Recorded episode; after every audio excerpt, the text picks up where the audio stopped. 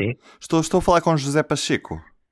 Sim, eu próprio. Não sei se lembra de mim, nós falamos há cerca de um mês. Aliás, falámos mesmo Sim, há um mês. que Temos falado E, no, no início da erupção. Exatamente, e agora passado um mês, com, com atividade eruptiva no, no, no Cumbre Vieja, eh, queria, queria perguntar-lhe também algumas coisas sobre se a erupção está, está a seguir o seu curso normal ou, ou se tem havido surpresas em relação àquilo que antecipamos. Podemos falar agora, José, não se importa? Podemos... Sim, pode ser, pode ok, ser, pode ser. então vai ser depois disto. Ao invés de ter vários eletrodomésticos ao longo dos anos, ter apenas um para consumir menos e poupar mais. Os produtos da Mil são concebidos para durarem 20 anos. É qualidade à frente do seu tempo. Mil e uma beça. Viva! Este é o P24. Hoje é terça-feira, 19 de outubro. E voltamos a ouvir o diretor do Instituto de Investigação em Vulcanologia e Avaliação de Riscos da Universidade dos Açores, José Pacheco, no dia em que passa exatamente um mês da erupção do Cumbre Vieja em La Palma, nas Canárias. A punto de cumplirse un mes desde comienzo de la erupción, el volcán de La Palma ha entrado en una fase de estabilidad y lentitud. Estamos viendo imágenes. Há um mês o José dizia-me que, que era provável que esta erupção durasse mesmo há alguns meses, como está a acontecer. Eu pergunto-lhe se o que está a acontecer neste Cumbra Vieja está a seguir o seu curso normal ou a erupção está a ter algumas surpresas que, que não estavam, de certa forma, antecipadas pelos cientistas? Não, de facto, o vulcão está a seguir o, o seu rumo normal. Uh, nós podíamos aspirar, no início da erupção, podíamos aspirar a que ela fosse um pouco mais curta e que as efusões de lava fossem menos abundantes, mas infelizmente este é, é, um, é uma, uma, um comportamento normal, portanto o vulcão não está a desviar-se daquilo que seria expectável. Uhum. Uma das coisas que, que, me faz mais confusão é a enorme carga de cinzas que, que, se tem libertado deste vulcão e que se tem acumulado no, no chão da ilha. Eu pergunto-lhe se estas cinzas também se estão a acumular nos pulmões de, de quem lá está, dos habitantes da ilha, e se é possível continuarem a receber esta carga de cinza por muito mais tempo sem que isso, de certa forma, lhe, lhes afete a, a sua saúde e tenham vários problemas no, no futuro. Um, apenas o, o, trato respiratório trata de fazer uma certa seleção da dimensão das cinzas que são inspiradas. Apenas as cinzas mais finas, uh, abaixo dos, dos 4 micron, são inspiradas até aos níveis mais profundos do, dos pulmões. Os, as restantes cinzas uh, acabam por ficar retidas nas mucosas e etc. E, portanto, acabam por ter pouco, pouco reflexo. De qualquer das formas, nas, na proximidade do vulcão, as pessoas têm o cuidado de usar máscaras e, portanto, evitam a respiração desse, desse, desse particulado. É óbvio que uh, a inalação desse, dessas cinzas mais finas não é, é, especificamente aquelas que podem chegar mais fundo no trato respiratório, não as outras, mas é óbvio que essas mais finas não são saudáveis. Um, agora, o, a carga a que as pessoas estão expostas nesse momento, uh, em princípio, é controlável pelos, pelos métodos de proteção individual. E é expectável que haja cada vez mais escoadas novas de lava a surgir, afetando, obviamente, as casas que estão no caminho, com estes abatimentos sucessivos do, do CONE, como temos assistido nestes últimos dias, ou a situação neste momento já é mais estável depois destes abatimentos? Diz respeito ao, ao CONE, será de esperar novos desmoronamentos, porque o que o, a dinâmica normal deste tipo de erupção é hum, próximo da zona do, da fonte, portanto na zona do cone, o vulcão está a produzir aquela quantidade de cinzas e piroclastos mais grosseiros, portanto blocos mais grosseiros, que se vão acumulando e vão fazendo crescer o cone. Mas este cone está, uh, vai sempre sendo alimentado com mais material e, e de vez em quando torna-se instável, quer pelas forças do, da, da lava que se acumula no interior do cone, quer pela forma como ele vai sendo aumentado.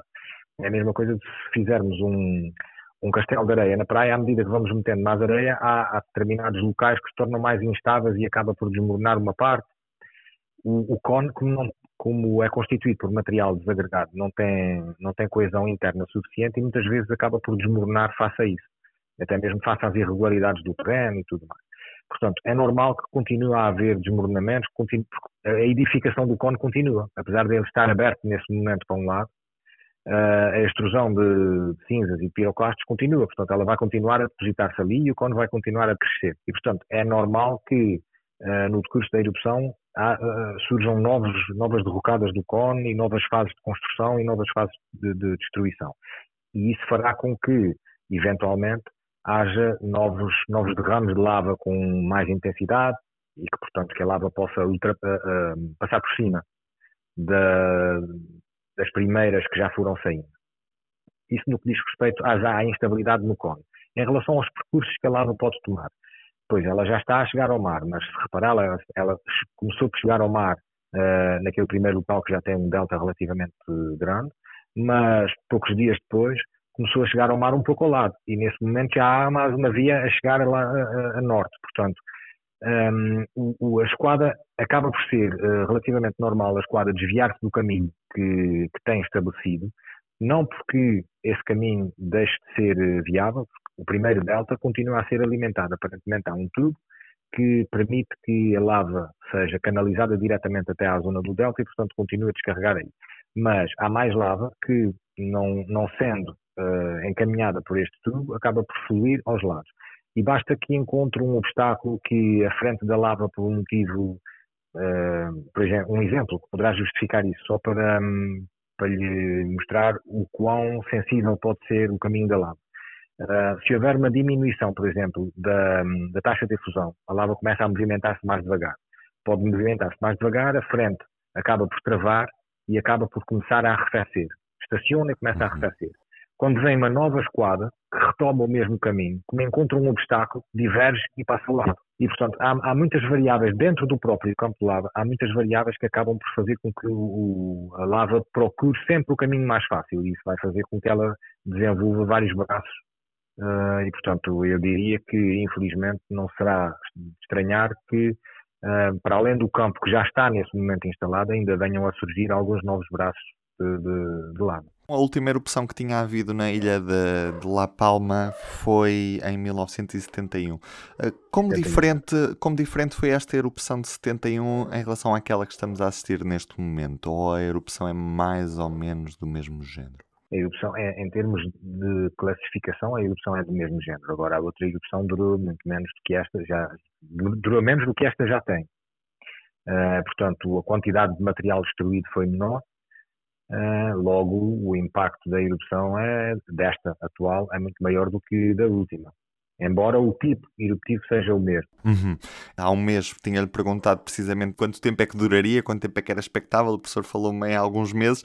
Essa previsão mantém-se, certo? Sim, sem dúvida. Aliás, aquilo que nós vemos neste momento é que das várias técnicas de observação não há nenhuma que indique neste momento uma, uma redução da atividade. Portanto, nada nos faz perceber ainda que o vulcão está a entrar em declínio. Uhum. José, era isto mesmo. Devemos falar talvez mais vezes, vamos ver também como é que a situação é. Resta-me no P24 dar conta dos destaques da edição do público desta terça-feira. Grande foto na capa do público, Aristides de Sousa Mendes, ele que tem honras de panteão a partir desta terça-feira. O nosso herói imperfeito chega finalmente ao panteão. É destaque deste dia. Depois, o Tribunal de Contas, que quer inteligência artificial para vigiar dinheiros públicos. O presidente do Tribunal de Contas defende o recurso a algoritmos quando Portugal se prepara para receber milhões de euros da UE no plano de recuperação e resiliência. E quanto aos combustíveis, avisa os ambientalistas que é inevitável e vai doer. A resposta, dizem, está no recurso a transportes públicos de qualidade. Eu sou o Ruben Martins do P24. É tudo por hoje. Estarei de regresso amanhã. Fico com o público e tenham um bom dia. O público fica no ouvido.